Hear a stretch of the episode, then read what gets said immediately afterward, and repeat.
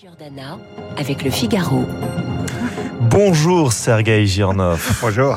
Vous êtes un ancien officier supérieur du KGB. Merci d'avoir répondu à notre invitation ce matin. Vous avez publié L'engrenage aux éditions Albin Michel. On va y revenir dans, quelques minutes. On est ensemble pour une interview euh, d'environ euh, une quinzaine, une vingtaine de minutes. Vous avez rencontré à plusieurs reprises Vladimir Poutine. Vous nous raconterez.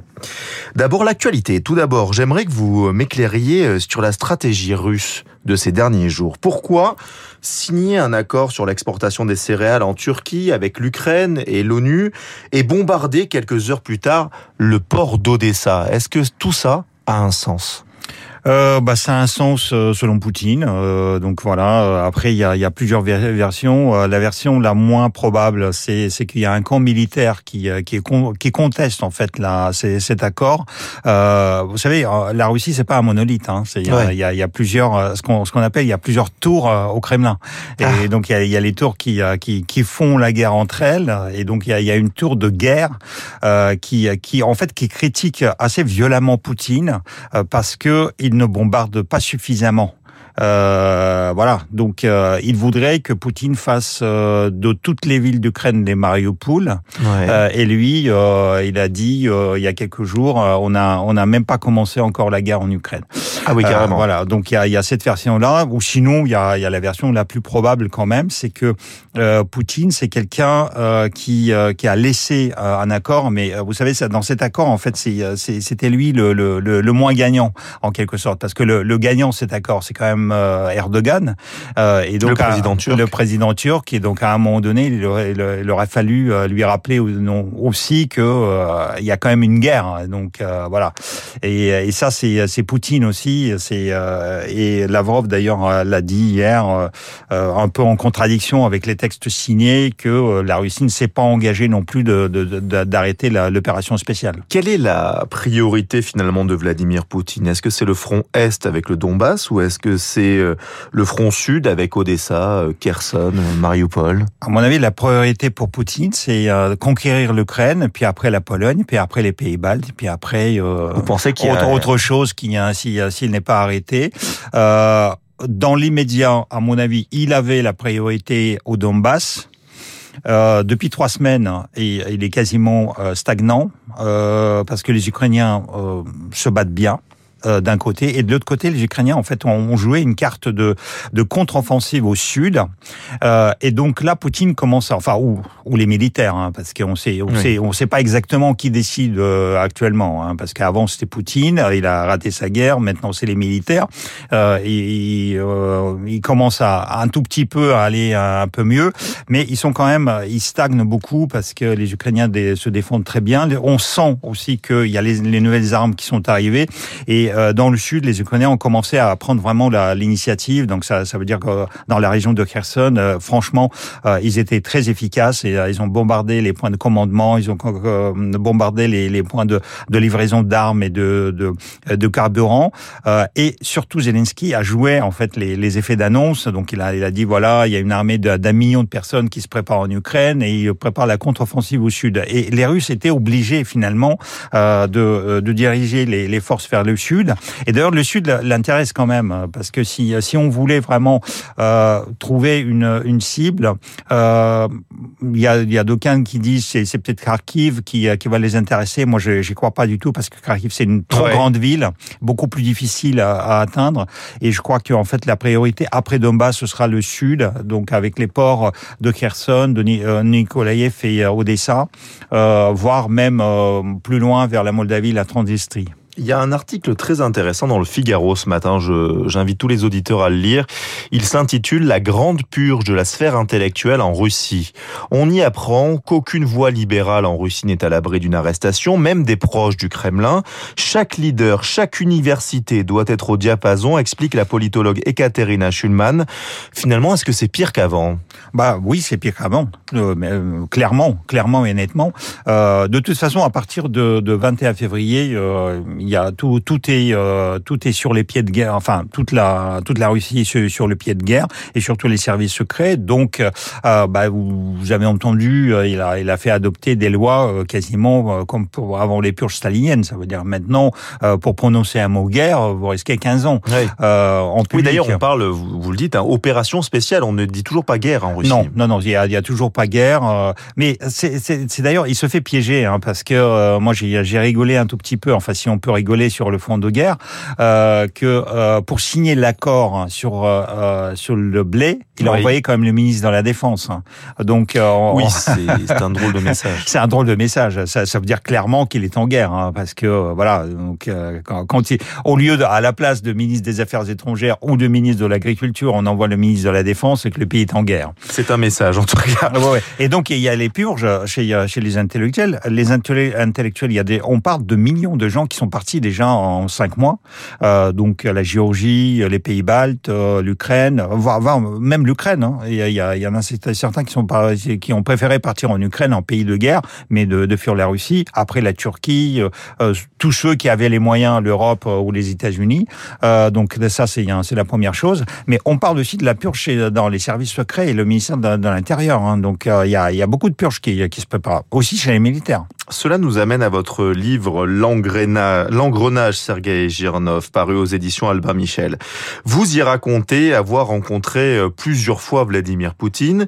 Était-il destiné à devenir ce qu'il est devenu, euh, Vladimir Poutine? Absolument pas absolument pas. Bah, déjà, il a, il a raté sa carrière euh, au sein du KGB, euh, tout en sachant, enfin, je, je mets les, les bémols. Euh, pour pour un Russe moyen, il a réussi à la carrière au KGB, donc c'est très bien. Il était à Saint-Pétersbourg, la deuxième ville de, du RSS, etc., etc. Mais euh, en fait, il ambitionnait beaucoup plus. Ça veut dire, il voulait devenir un grand espion à l'étranger dans les pays capitalistes. Ça, il a jamais, il a, il a raté, il a jamais été. Euh, et il a, il a fini en RDA officier, officier de liaison dans dans un dans un provincial. Euh, donc euh, ça, euh, il a raté cette carrière. C'était quelqu'un d'insignifiant. donc je, persiste je signe. C'était quelqu'un qui, qui n'avait aucun impact hein, au sein du KGB. On raconte des, des, des, conneries en disant oui, il a été appuyé par Gorbatchev, par Andropov. Personne ne le connaissait. Non, non, c'est un, un petit mec à Leningrad et il est resté le petit mec à Leningrad même quand il était avec Sobchak. Vous osez poser cette question, Poutine est-il fou? Alors, quelle est votre euh, conclusion? Vous le comparez notamment au docteur Folamour de Stanley Kubrick. Ouais, ouais. Enfin, euh, il faut se poser la question parce que euh, la, personne qui parle de la troisième guerre mondiale comme si c'était euh, un sujet de conversation euh, dans le bar du quartier, c'est, on peut se poser quand même les questions sur sa santé mentale. Mais en même temps, si on le disait fou, ça veut dire qu'on lui enlèverait sa responsabilité. Donc ça, je veux pas lui faire ce cadeau. Donc pour moi, il est, il est pas fou dans le sens médical du terme, mais il est fou dans le sens où il a construit quand même son monde parallèle il est dans un monde virtuel. Et c'est sa, sa, folie, il est là en fait. Il s'est il s'est isolé pendant le Covid hein, déjà. Euh, il s'est installé euh, dans une sorte de paranoïa. Et, et vous savez le, le, le problème, c'est que euh, ça fait 23 ans qu'il est au pouvoir. Euh, si on compte déjà son poste de, de, de premier ministre qu'on va fêter dans, dans deux semaines, parce qu'il est arrivé au pouvoir le 9 août 1999. Ah oui. et, et, donc 22 ans au pouvoir à, à ce niveau-là euh, il est à côté de la plaque. Il est complètement à côté de la plaque. Il s'est trompé sur toute la ligne. Là, d'ailleurs, je, me suis amusé en fait à compter toutes les fautes qu'il a commises depuis le, le, le 21 février. Et, d'ailleurs, je dis, euh, vous savez, si si on prenait euh, les parallèles dans les jeux d'échecs, il est dans ce qu'on appelle le Zugzwang, c'est-à-dire que sans où chaque pas qu'il commet est moins bien que le précédent. Ah oui, d'accord. Voilà. Et, et, donc de toute façon, euh, il a, il y a, pas d'issue. Et euh, je, je pourrais presque vous dire que la Russie s'est mis euh, à tel point dans une impasse que de toute façon, pour le pays maintenant, pour s'en sortir par le haut de, cette, de cette crise qui n'a pas d'issue, c'est d'éliminer Poutine. Oui, j'allais y venir justement parce que vous posez cette question dans le livre. Peut-on éliminer Poutine? Certains le disent gravement malade, atteint d'un cancer, atteint de Parkinson Hutchinson. Mais finalement, le président russe, il reste imperturbable. Il reste imperturbable, mais euh, il a quand même des, euh, il a quand même des maladies, hein, parce qu'on tromballe pas 140 fois euh, un, un, endocrinologue ou un cancérologue avec soi dans l'avion si, si on a. Il n'y a eu aucune communication officielle à ce, à ce de sujet. De toute façon, vous savez, c'est le truc de Kremlin. Hein. Le Kremlin ne communique jamais sur la santé de ses dirigeants, euh, sauf quand, quand ils sont déjà euh, mourants et que tout le monde le voit.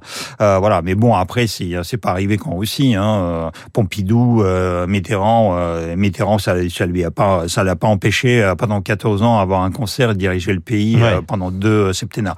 Donc ça, c'est pas un problème. D'ailleurs, les, les questions de maladie, en fait, c'est une question de notre lâcheté.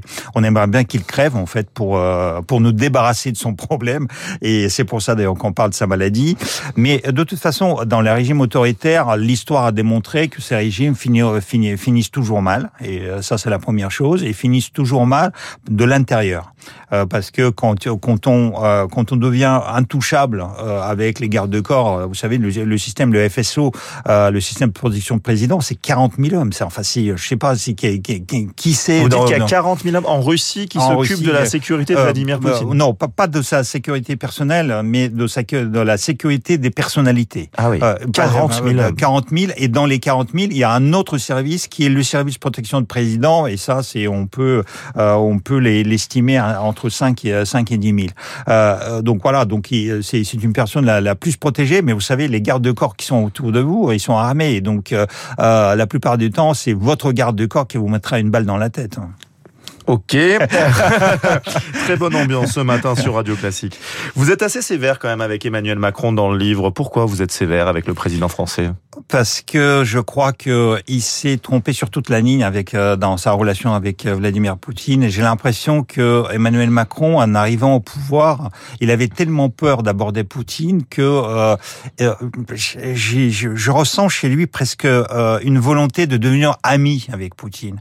Et, et je crois qu'il a fait un mauvais un mauvais calcul et euh, il s'est dit moi je suis le plus intelligent parmi vous et donc euh, personne n'a jamais trouvé le moyen de, de, de faire Poutine et je vais euh, redevenir de, un deuxième Tony Blair euh, parce que vous savez quand Poutine est arrivé au pouvoir il avait un, un, un curateur enfin celui qui, qui était désigné par l'Occident pour euh, pour le guider un peu et c'était Tony Blair Ah oui. et, et C'est donc, une chose que je ne euh, savais pas. ouais. et donc Tony Blair était super sympa avec lui euh, et lui donnait des leçons. Enfin, il, euh, il était un peu le patron, euh, le grand frère. Et, j'avais l'impression que Macron petit frère voulait devenir le grand, grand frère de, Poutine pour euh, pour le sortir de l'impasse. Et, en fait, il a, il a mal compris le fonctionnement de Poutine. J'en suis sûr que certains auditeurs euh, se posent pas mal de questions. Le fait d'être ex-officier du KGB, ça nourrit un peu des fantasmes, un peu dans l'imaginaire collectif. On Mhm. s'imagine tout de suite euh, James Bond et, et autres euh, récits. Euh, Aujourd'hui, est-ce que vous vous sentez menacé? Est-ce que vous craignez pour votre vie au, à, à raconter, voilà, sur les dans les studios, sur les plateaux télé, euh, des choses sur Vladimir Poutine? Les services secrets n'aiment pas que les, les gens qui qui qui ont ce- qui qui y étaient euh, racontent des, des choses sur les services secrets. D'ailleurs, aucun se- service secret dans le monde. Hein. Les Oui. Français, les Français, c'est pareil. Euh, donc ça, des, des, déjà, c'est euh, la règle générale. Les Russes en particulier, et, et en plus euh, les les euh, les officiers de services secrets qui commencent à, à intervenir sur la géopolitique, euh, la géopolitique ou la politique. Bien évidemment, c'est euh, euh, ma vie est en danger, mais vous savez, dans, dans tous les métiers du monde, euh, euh, dans tous les métiers de l'ombre, c'est la lumière qui, euh, qui est la qui est protectrice. C'est la seule la, la seule protect- euh, protection, c'est la lumière. Donc par rapport à ça, merci à vous. Euh, à chaque fois, lorsque vous m'invitez, euh, bah, vous vous apportez une petite brique dans dans le mur de protection qui qui sont qui, qui se construit autour de moi. Et, et puis après, a de toute façon, vous savez, a- moi je suis pas parano comme Poutine.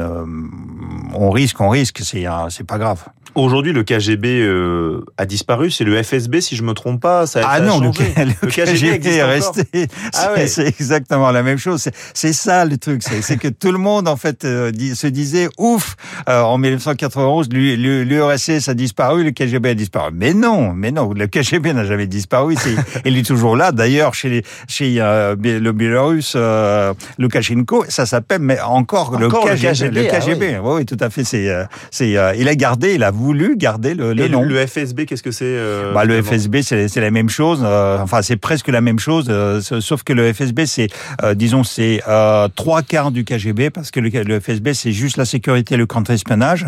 Et il y a, y a quelques services, enfin, il y a le service de surtout de l'espionnage extérieur, en fait, de, de, de l'enseignement extérieur qui était exfiltré du FSB, du, et donc c'est qui est devenu le SFR. Merci beaucoup, Sergei Girnov, ancien officier supérieur du KGB, d'avoir été notre invité dans la matinale de Radio Classique. Je rappelle donc votre ouvrage, il s'appelle L'engrenage, c'est aux éditions Albin Michel. Je vous souhaite une très bonne euh, journée.